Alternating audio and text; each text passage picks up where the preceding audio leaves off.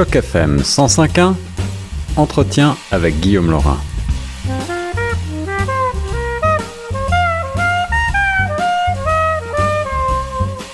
Aujourd'hui dans l'émission, on a le plaisir, dans le cadre de la semaine de la reconnaissance des traités, ces documents qui dictent les relations entre les communautés autochtones et le gouvernement du Canada du 3 au 9 novembre, de recevoir monsieur Jonathan Lenné, qui est euh, conservateur des premiers peuples euh, depuis 2015 au Musée canadien euh, de l'histoire et qui mène une série de conférences sur les thèmes, notamment de l'histoire sociale, politique, culturelle, des Autochtones du Canada. Bonjour Jonathan. Bonjour. Ravi de vous avoir ici en studio sur Choc FM 105.1. Alors, pouvez-vous peut-être, euh, dans un premier temps, nous rappeler cette initiative de la semaine de reconnaissance des traités?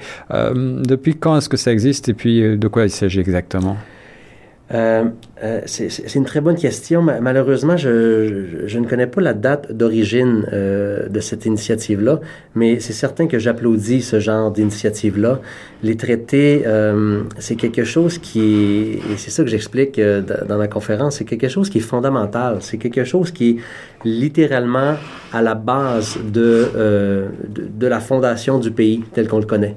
Et pourtant, ces documents-là et tout ce qu'ils impliquent, ils sont, je dirais, plutôt méconnus euh, de la population canadienne en général, qui est pourtant directement touchée par ces, documents-là. Jonathan Lenné, vous êtes euh, historien et conservateur donc au Musée canadien euh, de l'histoire à Gatineau. Est-ce que vous pouvez nous rappeler ce que présente ce musée canadien justement en matière de, de traités Est-ce que vous avez des volets, des programmes particuliers qui présentent ces fameux traités? Ben, dans la nouvelle salle de l'histoire canadienne qui est ouverte au mois de juillet 2017, euh, on raconte toute l'histoire du Canada depuis les temps immémoriaux jusqu'à la période contemporaine très actuelle, euh, c'est-à-dire qu'on on, fait même des changements de, panneaux de temps en temps pour être vraiment à jour.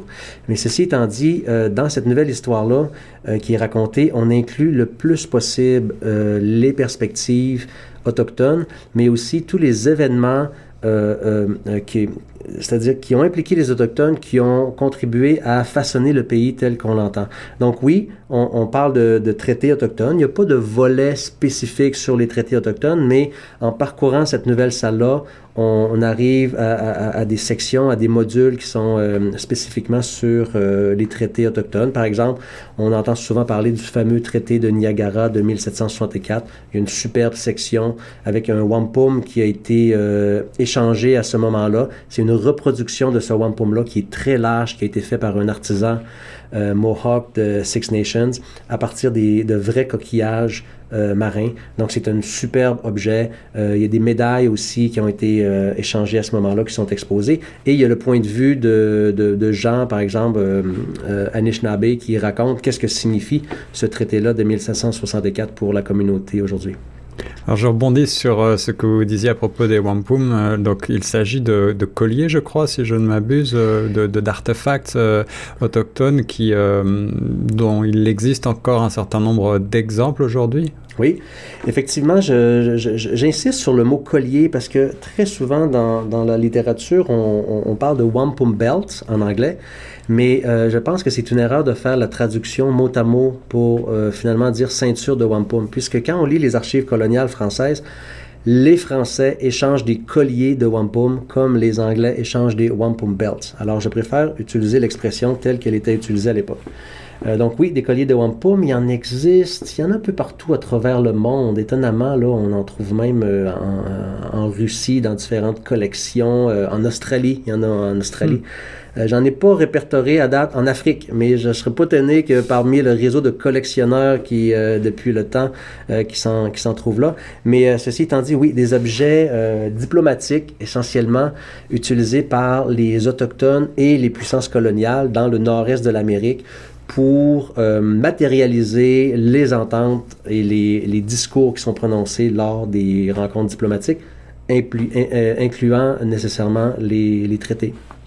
Et, vous êtes un spécialiste incontesté dans ce domaine des wampum, puisque vous êtes l'auteur de Monnaie de sauvage, les colliers wampum d'hier à aujourd'hui, publié en 2004. il s'agit donc effectivement d'une monnaie d'échange finalement à, proprement parler. Est-ce que ces colliers, ces, ces wampum avaient d'autres fonctions? Absolument, absolument. Et c'est une très bonne question que vous posez parce que ça me permet de corriger un, moi je dirais une idée, une idée reçue qui continue de circuler. C'est que le titre de mon livre, si on le lit bien, c'est bien La monnaie des sauvages. Mais monnaie des sauvages est entre, entre euh, euh, guillemets. Entre guillemets. Puisqu'il s'agit d'une expression. Et pourquoi j'ai utilisé cette expression-là, c'est un petit peu trompeur, je l'avoue, c'est un piège que j'ai tendu au lecteur. c'est que la collection que j'ai étudiée pour rédiger ce mémoire de maîtrise-là, qui est devenu un livre en 2004, euh, elle, faisait partie de la collection d'un numismate, donc un collectionneur de jetons, de monnaies et tout ça, qui lui pensait avoir entre les mains le premier exemplaire de la monnaie du continent. En anglais, ils vont dire Indian money.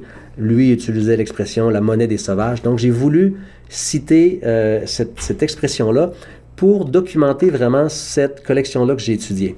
Donc, à la base, les objets ne sont pas du tout...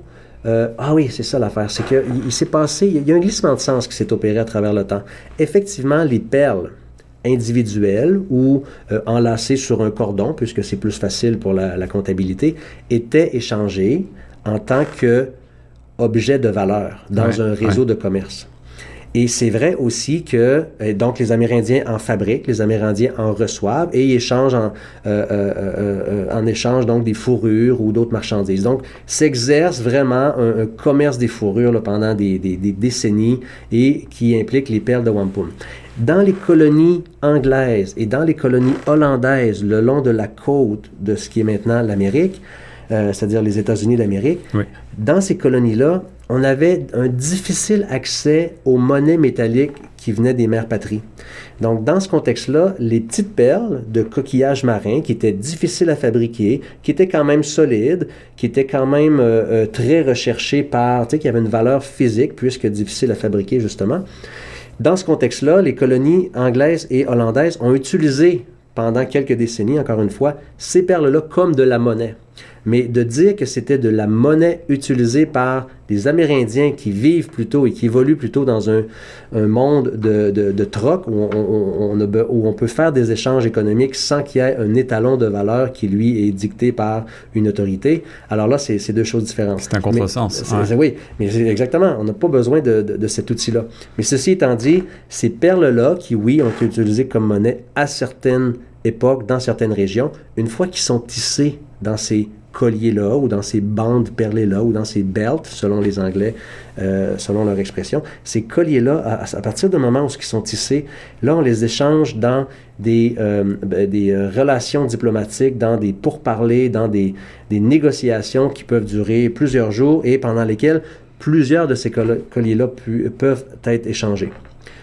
Jonathan Lannet, vous êtes euh, spécialiste donc euh, de ces euh, cultures matérielles, notamment de leur interprétation, culture autochtone, et vous êtes vous-même issu de la nation Huron-Wendat de Wendake au Québec. Est-ce que vous avez le sentiment que la connaissance et l'étude autochtone aujourd'hui au, au, Canada a progressé depuis, mettons, les 20 dernières années, ou est-ce qu'il y a encore beaucoup à faire?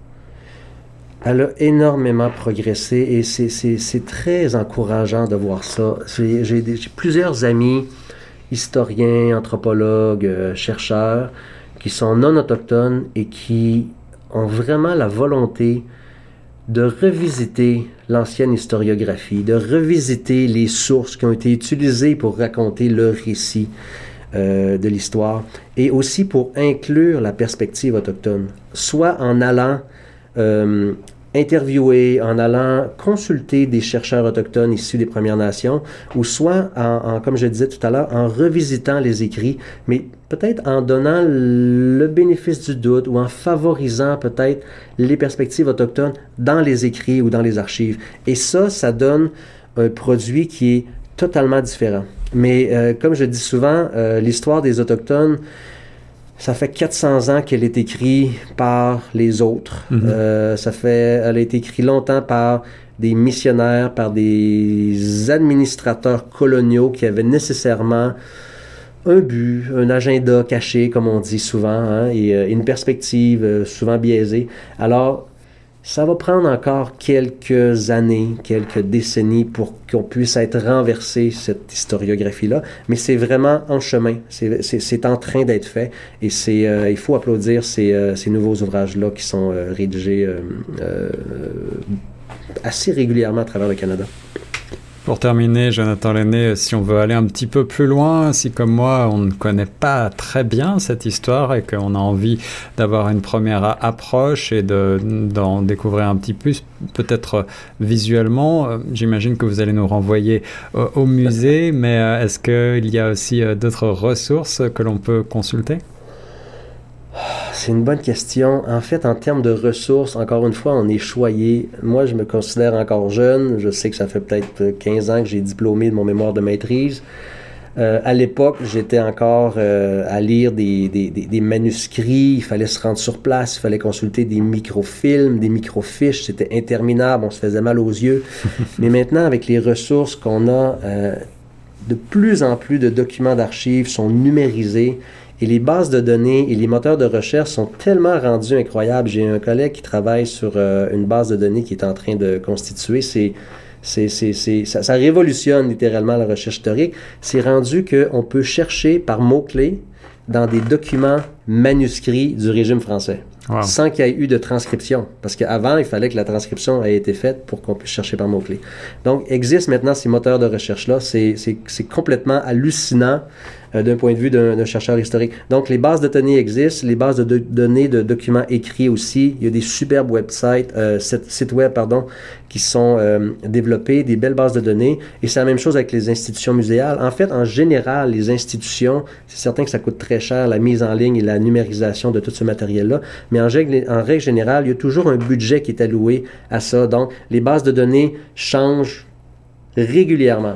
Parfois, moi-même, je fais de la recherche sur une base de données quelconque d'une institution muséale, par exemple, et puis il faut y aller périodiquement, puisque euh, il y a de plus en plus de matériel qui, qui, tombe dans ces bases de données-là et qui mhm. devient accessible. Donc, euh, oui, il en existe tout plein. Euh, je ne peux pas nécessairement en nommer comme ça à brûle pour point, sauf que c'est ça que je répète souvent, c'est qu'on on ne peut plus plaider la non-connaissance ou l'absence de ressources, puisque nous vivons dans un monde, on le sait, de plus en plus numérique, où le savoir est de plus en plus accessible, qu'il provienne des Premières Nations eux-mêmes, elles-mêmes, ou d'autres chercheurs euh, sur ces sujets-là. Mais, mais, les ressources sont, sont vraiment abondantes. Vive la numérisation, vive la modernité d'une certaine manière. Jonathan Lenné, merci beaucoup d'avoir répondu à mes questions. Vous interveniez donc euh, en tant que conférencier euh, dans le cadre de la semaine de reconnaissance des traités. Vous êtes conservateur et historien euh, au Musée canadien de l'histoire. On va renvoyer les auditeurs à ce beau musée. C'est à Gatineau? Oui, alors voilà, on, on, vous renvoie sur le site internet, on mettra tous les détails sur le site chocfm.ca. Merci beaucoup Jonathan. Merci beaucoup, ça m'a fait plaisir.